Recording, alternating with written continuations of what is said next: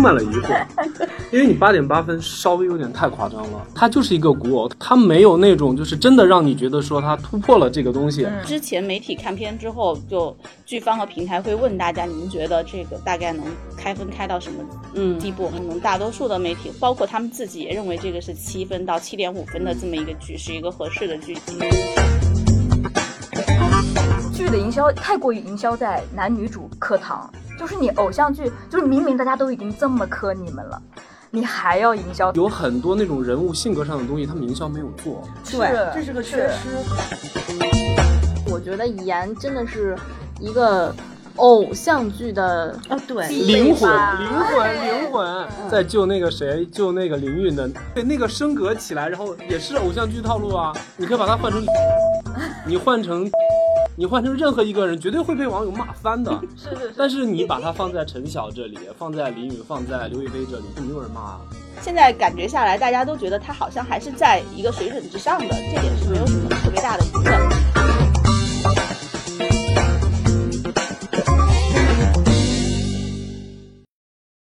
大家好，欢迎收听这一期的《三人行不行》，我是小 T，我回来了。我是小木，我也回来了。我是小玉。小 T 再不回来，就已经不知道自己姓什么了。是，刚刚 已经忘了这个节目叫什么名字。小 T 再不回来，我们就要改名了。两人行不行？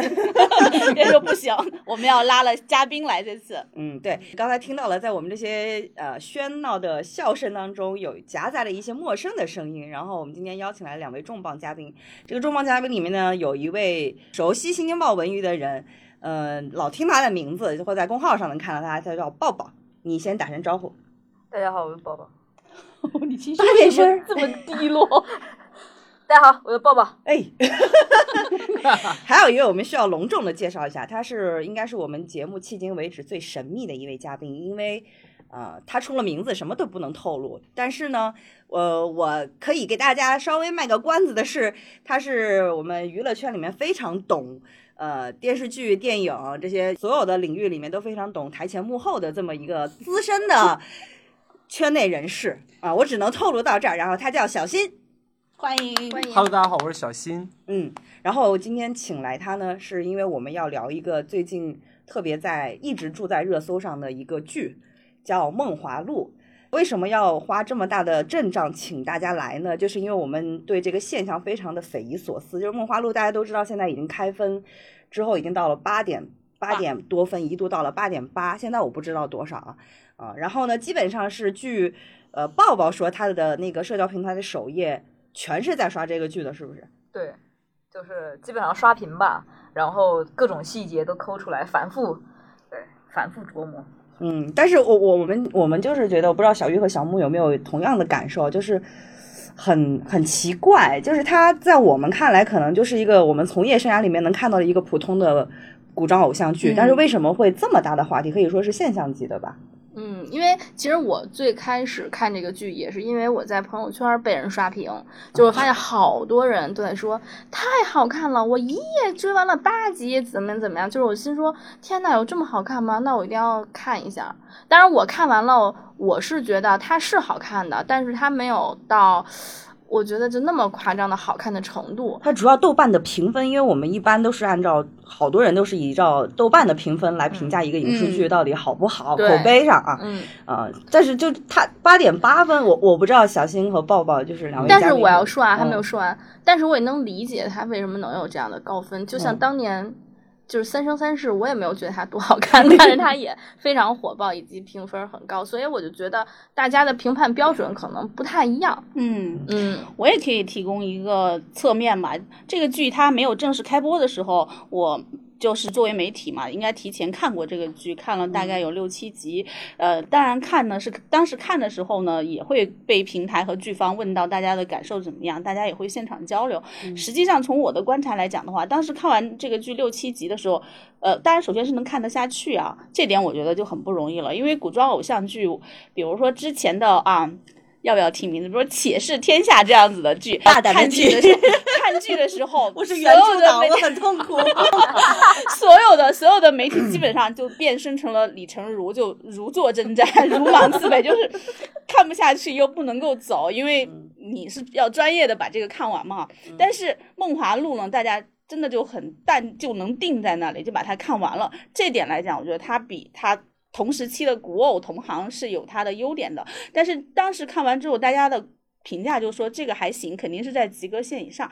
你要说豆豆瓣能开到八点八，这种绝对是不可能的。豆瓣八点八是什么剧呢？《琅琊榜》这种大家觉得应该是到八点八的，或者是年代，对，或者是山海情，或者潜 伏年代剧这样子的能够到八点八，靠近九的评分。当时应该没有一个人能想到这一点，包括当时的剧方和平台和媒体交流的时候，自己都没有想到。因为我能感受到他们觉得，他们自己的评价就是这个剧还拍的挺工整的，就是整体没有哪一哪一项是拉后腿的，就不管是制作呀，还是演员的演技呀。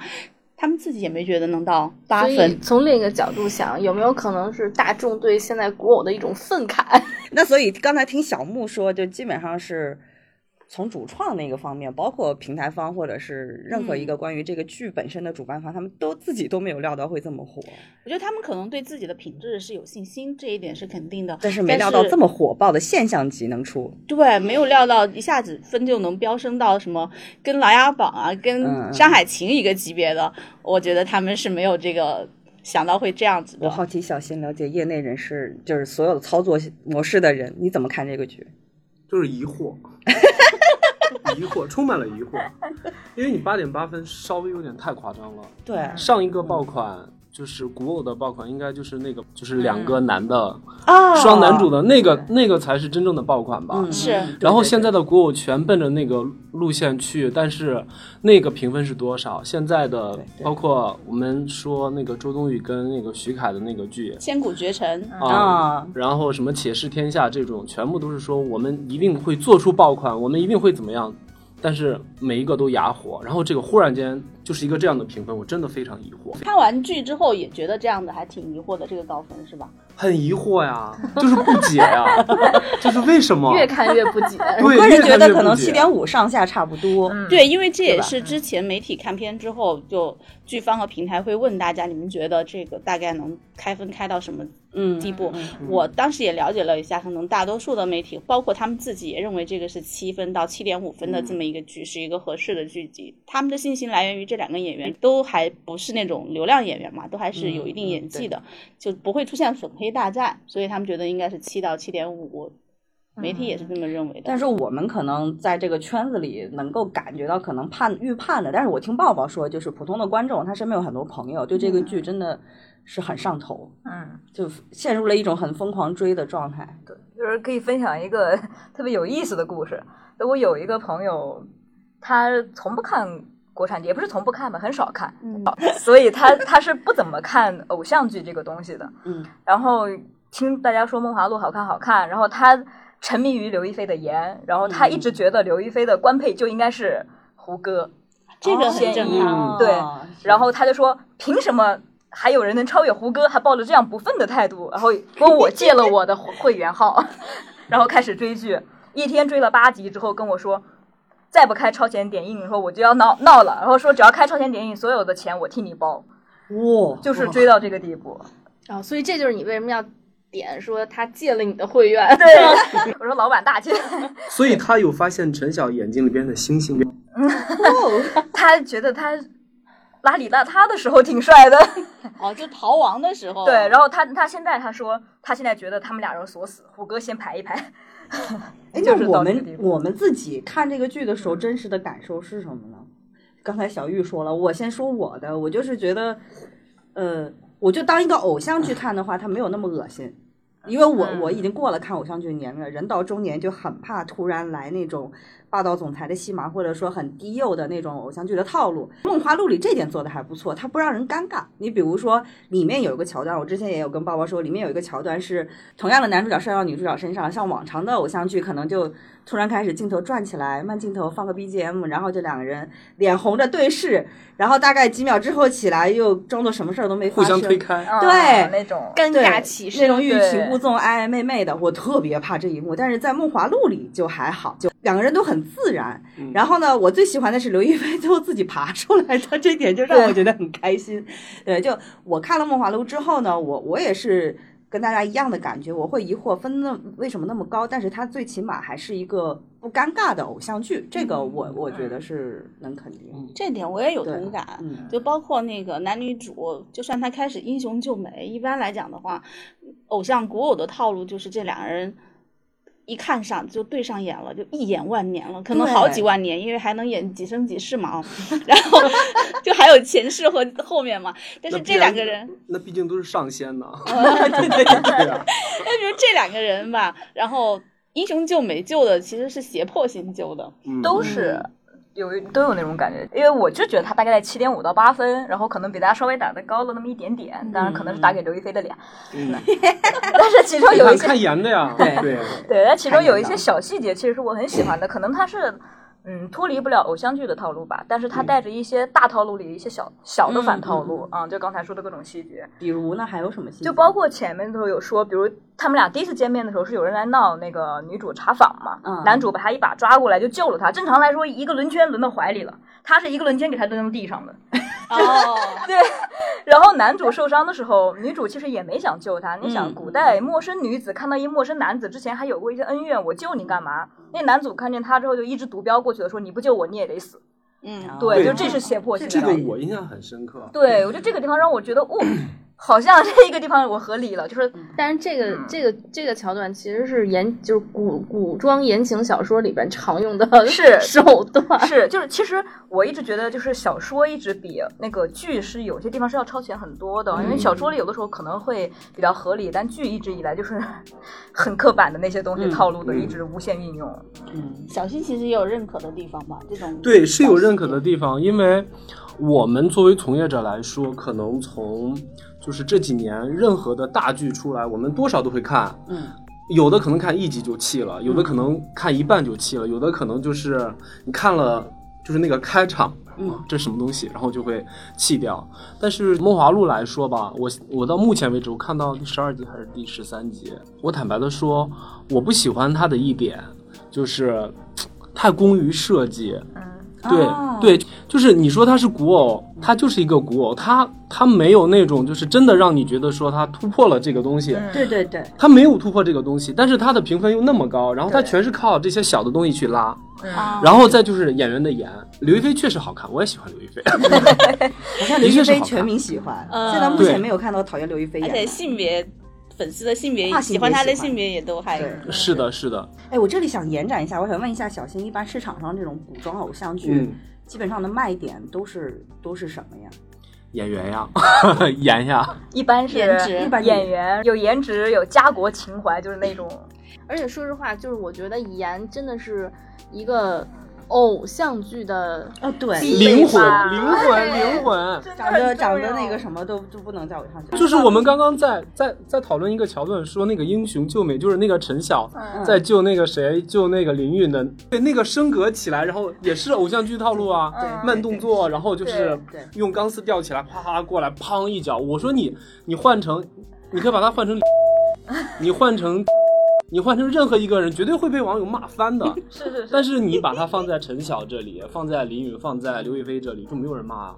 就是因为刘亦菲和陈晓这两个人的颜，他并不是那种大众意义上会觉得看腻了的颜，就是会越看越有味道的。对，嗯你比如说有那种特别看腻的，呃，我就不点名是哪些明星了，就老看他，他没有什么质感。但是我其实觉得你还是说一下吧，我刚才就说了。我实名 diss 李易峰，啊，我我看了《镜双城》，就是那个焦族太那个嘛，对对对哦，对我妈说了一个特精辟的点评，我妈说《镜双城》和那个《胡珠夫人》，她看完之后说两个男主。他他诚邀一位导演邀请他俩，一个演男一，一个演男二，两个人对翻白眼，看谁翻得过谁。为阿姨点赞。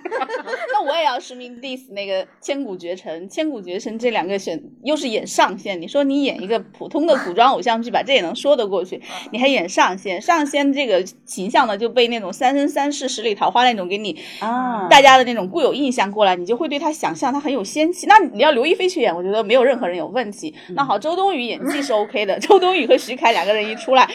就让人很难相信他们是神仙，当时我也是提前看剧的，看完剧之后，我觉得怎么这么怪，就从选角上我就难以相信这种颜值上面。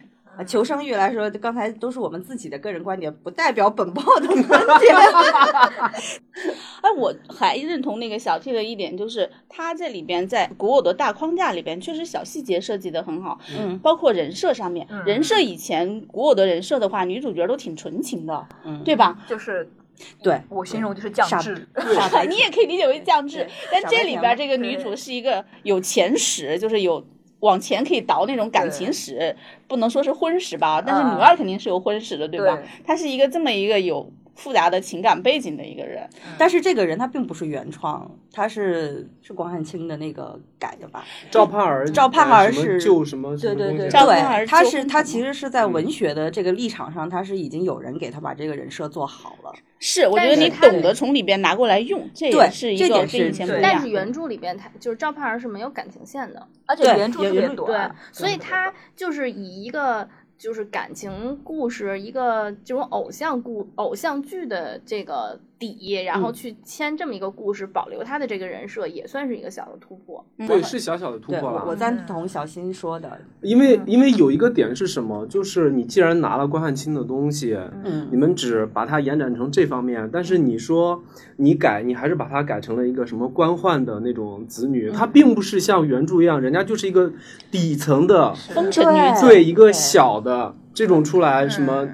帮助自己的底层的姐妹们啊，什么之类的嗯，就是这种东西。熟悉的套路。对熟悉的套路一直是网上争议的点嘛，就觉得你还是想给他一个更清白、更好像阶层。那就说明你不要把现在的编剧和关汉卿去比嘛。就是虽然过了这么多年。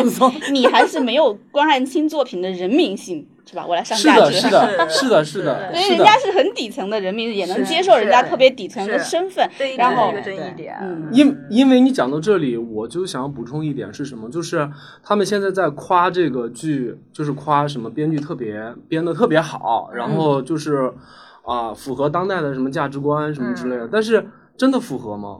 我不是说，我不是妄议揣测啊，从观众来说，我觉得他就是把它当做一个偶像剧在做的，这是我最大的感受。嗯，对，对你承认这一点就好了。对就是你们团队承认这一点就好了。你导演也也也拍东西，也是有拿出手的东西的。以前、嗯对吧？嗯像嗯像那些什么牵手啊、心术啊之类的，评分也不低啊。对对对，就是说到了，就其实包括我们之前聊也说说，那大家看这个剧是出于什么目的，对吧？嗯嗯比如说我看剧，我现在的生活状态、工作状态以及年龄状态，我就我不看苦大仇深和需要动脑子的戏，嗯嗯我就喜欢能让我乐呵的 那个剧。那比如这个剧，我对它的定义就是偶像剧。那首先第一关颜值好过了，那我觉得这至少就上了及格线。然后其次，它里边不就像是刚才说的，不让你自己觉得是个白痴，嗯哎，觉得它的大部分情节都是合理的。它哪怕在一些小的镜头上。就是那种偶像剧的炫法，那我也能接受，因为毕竟他俩长得好看，对吧？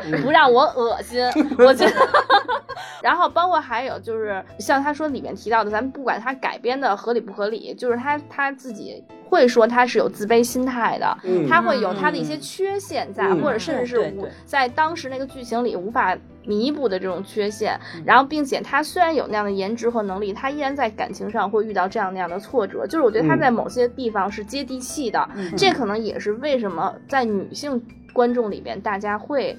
去接受这个剧，非常喜欢看这个剧，嗯我觉得他他这个是有一定道理的。嗯他的他的人物是很丰满了，就是嗯他可能就是这么多人说喜欢你，真正你进去是奔着颜值去的，哎，发现他可能就是在审美上做的还挺好的，对且就是说每一个人都是一个活生生的人，就是人物做的稍微丰满了一些吧，对，对，然后他可能就是区别于其他的国偶剧的一个最大的特点，这是我觉得说这个剧我看到现在我还我还能坚持看，虽然我没有那么喜欢，就是一个最大的原因就是这个，就是苦某某老师的滤镜已久。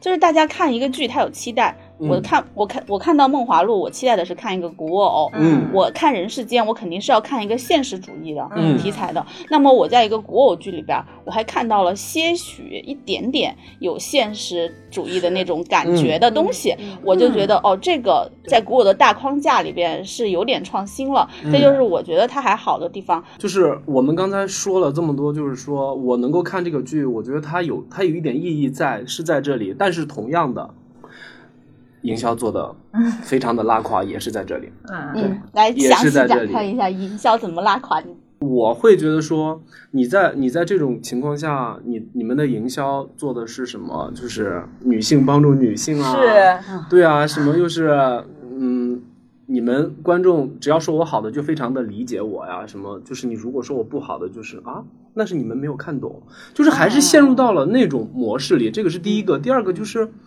霸屏式的，我真的是不太能接受。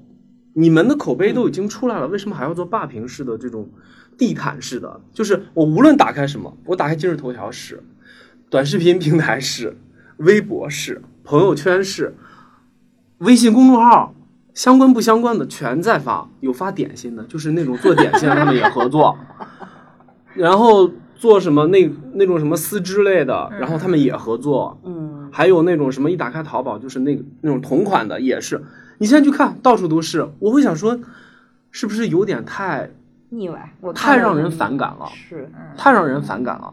我想八卦一下，这个是会有。呃，是所谓的公关公司在策划的这一些吗？就是这种频率，普一般电视剧的这种宣传频率的节奏，来，我来。还是说是自来水？对他想问的就是说，怎么分辨它是自来水还是那个？因为你比如说像 UP 主那种，他会有二创，这种我很能理解。有的人他就喜欢看刘亦菲的颜，那我就是把刘亦菲和谁谁谁就就拼到一起，这种，我先回答他 UP 主这个问题。嗯你现在打开 B 站里边十个 UP 主，有九个都是他们合作。啊，那我明白了。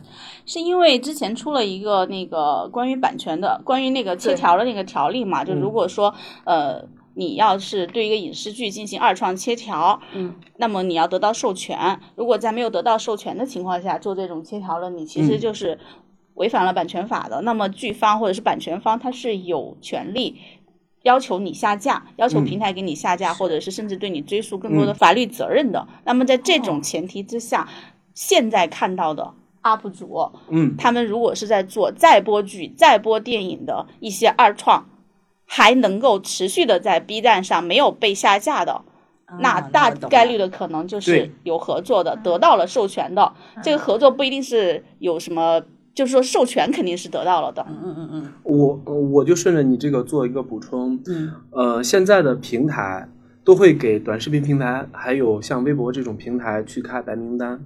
嗯，所谓的白名单是什么？我们剧明天要播，嗯，你们要不要投视频？你要投哪个号？来，先把号告诉我，把那个 UID 提出来，把那个号告诉我，然后不能超过一分半，或者不能超过多长时间，你们自己去投，你们去做平台的热搜嘛。你们如果不做沟通，就是人家是全平台的那种数据监测、智能监测，是直接直接就会被拘掉。所以我们现在能看到的都是合作。哦，嗯就是对于我而言真的是个新知识。对，所以对于我来说，我看到太多太多这种，就是你知道他们在用各种方式、各种动作，每一个点、每一个维度再去轰这个东西的时候，就是啊，嗯，不行，不行，不行，不行，我要远离一下。我现在很能理解小新的心情了，因为我之前并不知道这种是这样的一个逻辑，我还以为天真的以为会是一个自来水的二创，就是喜欢它是也会有，但它可能有了就会被拘掉，对它没有版权，它会有，它可能会一时造起一些热度，但是它如果热热不上，它就会被拘掉。嗯，就是这样自。来水是一定有自来水的啊，嗯营销也是一定有营销的，那所以这么大量的这种铺开的宣传，那确实是而且还有真金白银呀！而且还有一个可能是因为这个剧有热度，那么有些自媒体可能他我没有版权，但我就是要那一刻的那个流量，嗯我就上来了，我就做。因为我哪怕比如说我这个视频我转发过了几万几万的，我数据赚到了，我都是钱呐。你把我拘掉，我就拘掉了呗。嗯，对，所以有很多自媒体会自发的来做这个。也不能说完全没有自来水。对有自来水，但是全靠这种大的去引流引导。是的，你把热度轰上来，会有人来跟嘛？那抱抱说一下你对这个的营销的反感或者疑惑是什么？啊，其实我是，嗯，我是看了十五、十六两集，因为这两集更新是有了一些争议的，就是有，呃，一个是有的大部分人觉得节奏比较拉，然后呢，我首页有一个资深的一个观看剧的一个爱好者吧，他今天早上发了一个仅粉丝可见的一个讨论，他就是觉得其实是剧的营销太过于营销在男女主课堂。就是你偶像剧，就是明明大家都已经这么磕你们了。你还要营销，他每一集的预告都是，比如把他们的亲亲抱抱举高高，吻戏，嗯你是我的死穴，就这种最甜最直接的话放在预告里，然后每个人都拉满了期待来看。啊，就说他的单集预告片的剪辑做营销的时候和他的剧情实际上是不是它符合的其实已经期待值脱轨了，因为你如果比如说你如果这两集就以最新的这两集为例吧，你如果聚焦的营销上，比如说你带一点就是女主自我的一个成长和剖析，她是和自己一个过去的贱籍身份一个和解。你但凡带着一些这样的营销，可能我们会带着另一种视角来看它。我就是他的营销手段，我觉得是可能对他的剧不自信的剧我才会这么觉得是做。，我觉得是一般因为一般以往的烂片儿才会把里边最精彩的几句或者片段或者激情场面，就是引导大家来看。反正你看完就走了，我这就是一电影儿，我也没有第二，我也没有二，也没有三。但是作为一个连续剧这么用，就有点怪。对嗯还有一种可能是什么，你知道吗？他们故意把这个剪上去，让你们更多人来看，然后帮他们引流，帮平台引流，他们要吸收会员，嗯，要会员费。哦，平台在意的是引流啊，平台在意就两点嘛，一个叫做拉新，一个叫做留存。对，拉新嘛。但是你就像刚才大家说到的，其实就是这个剧之前大家的期盼值、热度、追更新已经到了这个阶段了。就是他们现在使这猛招有有点过，就感觉就感觉在拿拿一颗毒药要毒死一个蚂蚁那个感觉是。就是你用不着费这么大的劲啊。就一味的甜味的攻击，但是其实大家已经在前期的时候已经接受了这是一个合格的偶像剧了。对。那到中期你可以换一个角度去因为我首页网友有说说我们都是成熟的成年人了，我们对。会自己找堂课。因为因为有一个点也是我很反感的，就是你前边你的偶像剧都已经很成功了，包括大家都在夸什么制作特别好啊，嗯。什么也没有那么多的滤镜啊绿幕啊、嗯。滤镜啊，对然后都是那种实景拍，什么女艺人的皱纹都能看到，什么这种，这就够了呀。你们磕糖就正常磕，对，但是就是有很多那种人物性格上的东西，他们营销没有做，对是，这是个缺失。就是他完全忽略了那个，就是整天在那儿磕糖磕糖磕糖。因为我看这个剧，因为我一开始还做了一些准备，我说我有觉得有一些小片段和台词，我觉得特别的好，是因为个别的小片段我会觉得非常打动，会让我觉得非常的细腻。就可能是前面我说这个剧有很多地方是一个很立体的嘛，嗯，但是我又觉得特别遗憾在于，就他并没有把自己的这些东西当一回事的感觉，完全没有营销到，嗯，啊，他只在不停的放大甜的那一放大甜的那一而把部分自己真正我们觉得闪光的地方对全都其实男主和女主都有一个很自我一个和解，然后两人慢慢靠近一种极限暧昧和拉扯那种过程、都没有营销到，就全部靠网友自己啊截图啊这个地方好暧昧好拉扯，嗯，就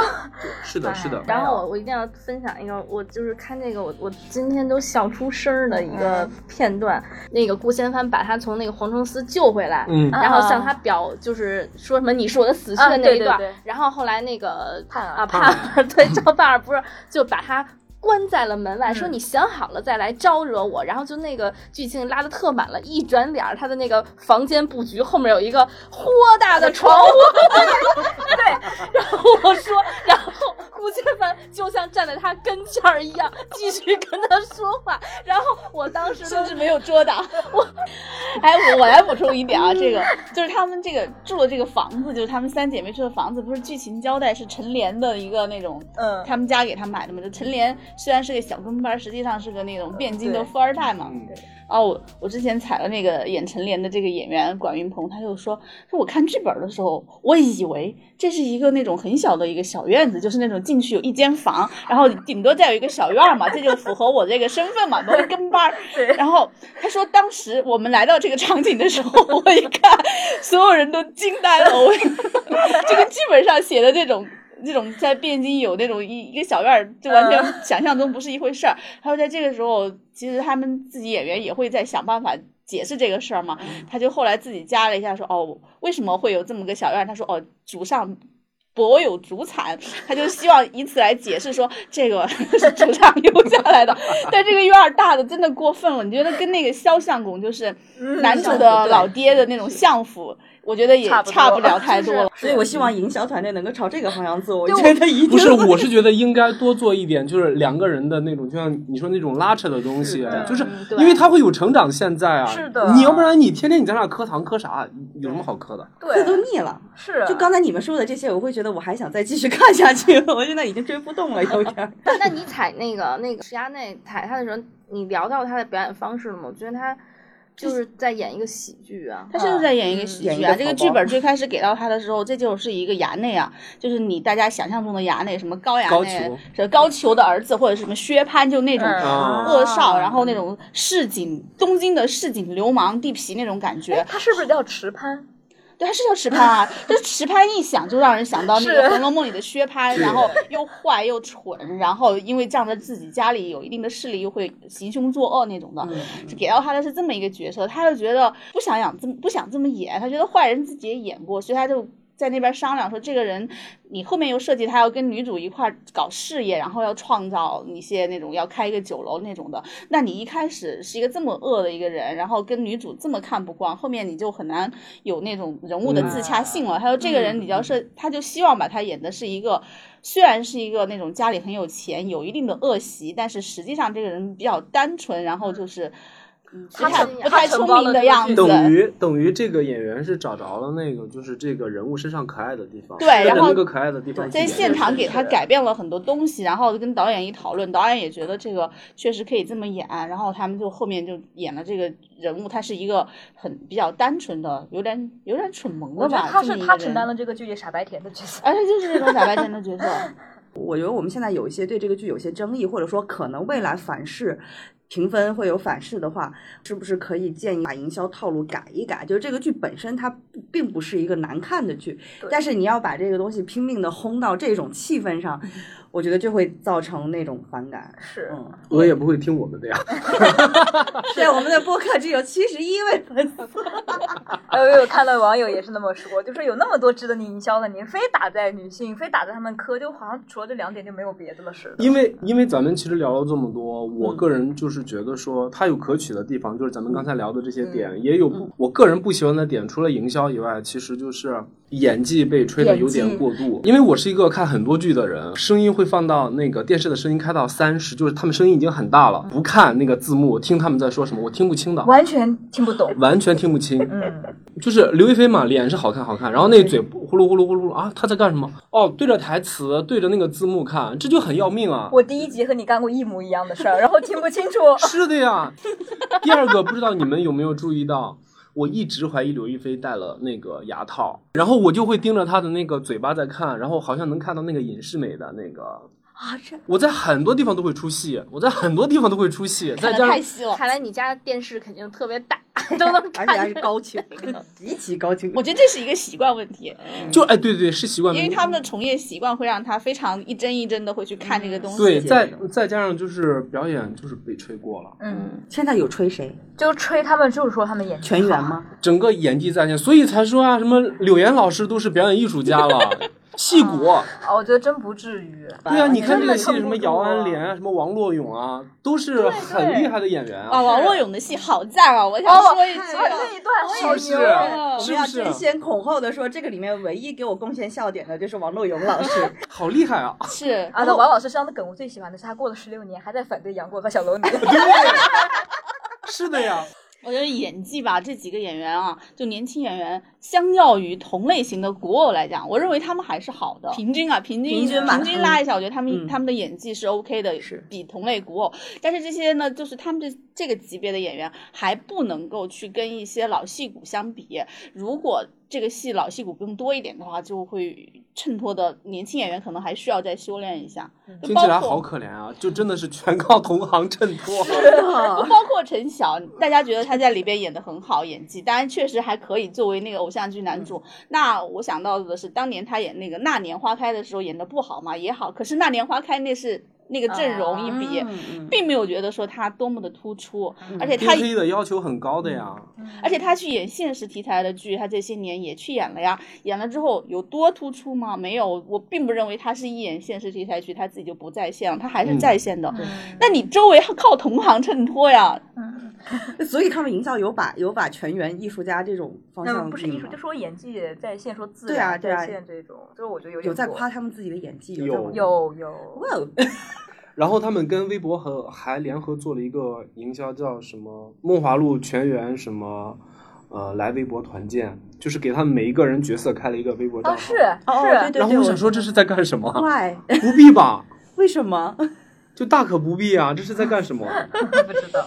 我能够在营销端理解了，就是、就是一种营销的手段，运营的手段嘛。但是你说真的对剧有多大帮助，或者说真的对你口碑有增加多少吗？这是问号啊，那没有只会反感吗？真的是地毯式的，打开什么都是。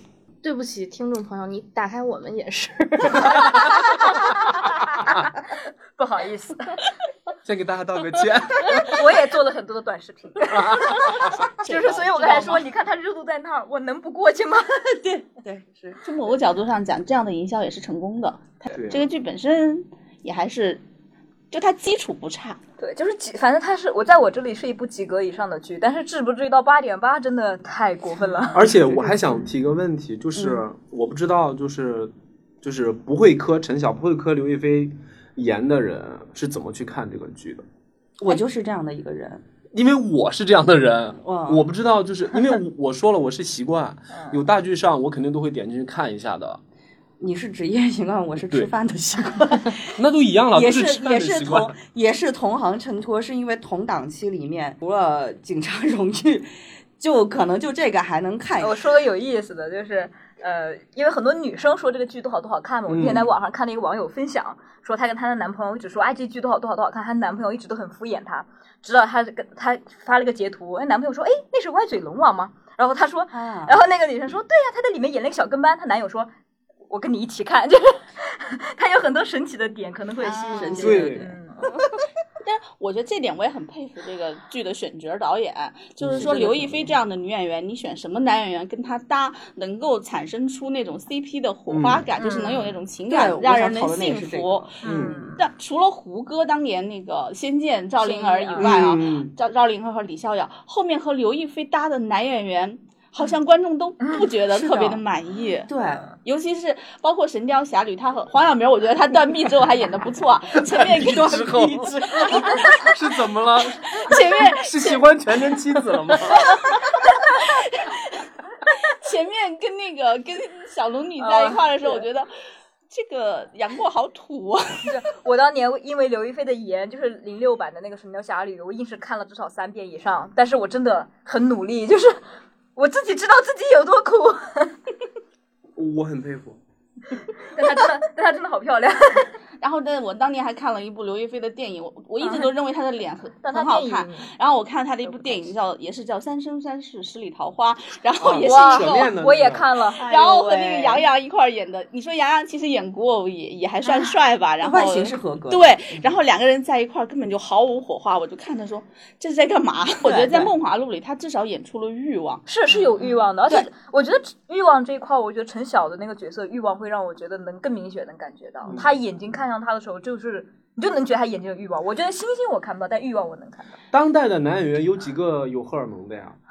陈晓有，至少在《梦华录》里有。是，那因为因为有陈晓这个演员跟他搭戏，这两个人搭了以后，让我觉得赵盼儿也是有欲望的，是她不是一个冷冰冰的，他不是个天仙了，对嗯他也是有欲望的。他这个欲望一出来吧。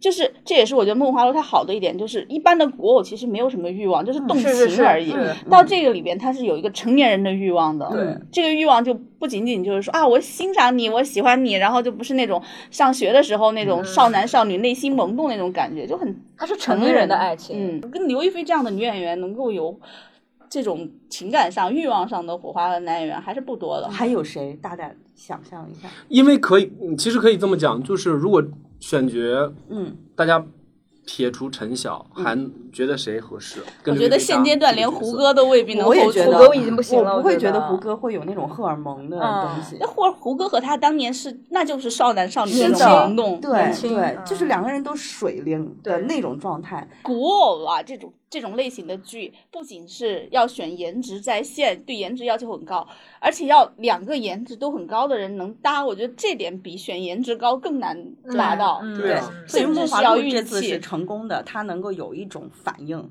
他不是那种花瓶一个一个花瓶摆在这儿纯好看的。嗯，而而且还能够感受到一点，就是刘亦菲跟陈晓搭的这么好，导演起了非常大的作用。嗯，这个女性导演一定是不拍戏的时候会拉着他们一起聊天、聊剧本或者喝酒，你从哪些细节能看出来？就是导演对于演员的那种镜头上的那捕个捉是吗？对调就那种把控，我对觉得他他用什么样的方式拍你，他完全可以不用这种常规是是的。哦，对他用了很多的心思，就是哦，那你可能跟我相处的很好，我、我愿意用一些心思把你拍的特别美，把你拍的特别好，我给你拍远景、拍中景的时候，我也给你拖板，让你的脸看起来对吧，特别好看。这一看就是啊，而且两个演员现场那种东西一定有导演的那个我也觉得这个从中起起作用。就女导演其实嗯非常重要。所以呢，我觉得我们每个人看这个《梦华录》，其实都有自己的一个观点和一个方向吧。但是这个剧呢，现在感觉下来，大家都觉得它好像还是在一个水准之上的，这点是没有什么特别大的疑问。嗯，大家对它的那个一些不好的一个评价，一方面来自于可能期待期待值吧，嗯，另一个就是说后面的营销，嗯，真的不是起了。正面的作用，但是我觉得它在冲热量上、冲热搜或者是冲流量上面起了作用，但是对这个剧，大家对于观众看这个剧的解读没有起到很好的作用。你就抱着一个很平常的心，就不要去看说，哎，豆瓣八点八分的高分剧，你不要抱着这种心去看，嗯它其实还是一个很合格的下饭剧。大家看一个剧的时候，不用太上纲上，因为我现在其实是看到逐渐的有一些舆论在讨论。《梦华录》的时候的那个那个点有点渐渐的跑偏了，什么什么女性主义啊，或者什么东西全出来，我觉得大可不必。嗯这个其实可以预警一下，就是这个剧的热度再上来，就是你们自己的主创，就不要在那边瞎蹦跶，发一些有的没的什么新乐府之类的，观众 了解我在说什么呢？对，嗯对，刚刚小新说的这个呢，就是该剧的编剧转了一个豆瓣的剧评，然后这个剧评呢认为这个剧的一些思想意识已经超越了关汉卿的原著，我的妈呀然后！是我们时代的新乐府。我觉得编剧转发这个剧评本身就是。他会传递出一种很奇特的态度啊，就是他自己对自己的一个定位，或者是有点有点观飘了啊。对，就不是观众对剧的一个那个，对，就是就是期待值了，就是一个就是吃相的问题了。哎呀我就是想说呢，我就希望，就我是作为一个老老实实看剧的人，我就希望他呢就不要作妖，就踏踏实实的完成他的使命，并且后面就是这个楼不要塌掉，对吧？这是我最大的心愿。然后就就不要搞那些有的没的，要平稳度过这件事儿就好了。嗯，大家能够轻松的看剧。嗯，对，好，我们今天就聊到这里，感谢大家的收听。嗯，拜爸爸还要拜。总拜。我要总什么结？哦，好，你要总结吗？总结吗？那看脸的看脸，看剧情的看剧情，课堂的课堂，不爱看的就不爱看。各取所需，各对，取所需各取所需拜拜就好了。对好，拜拜拜拜。拜。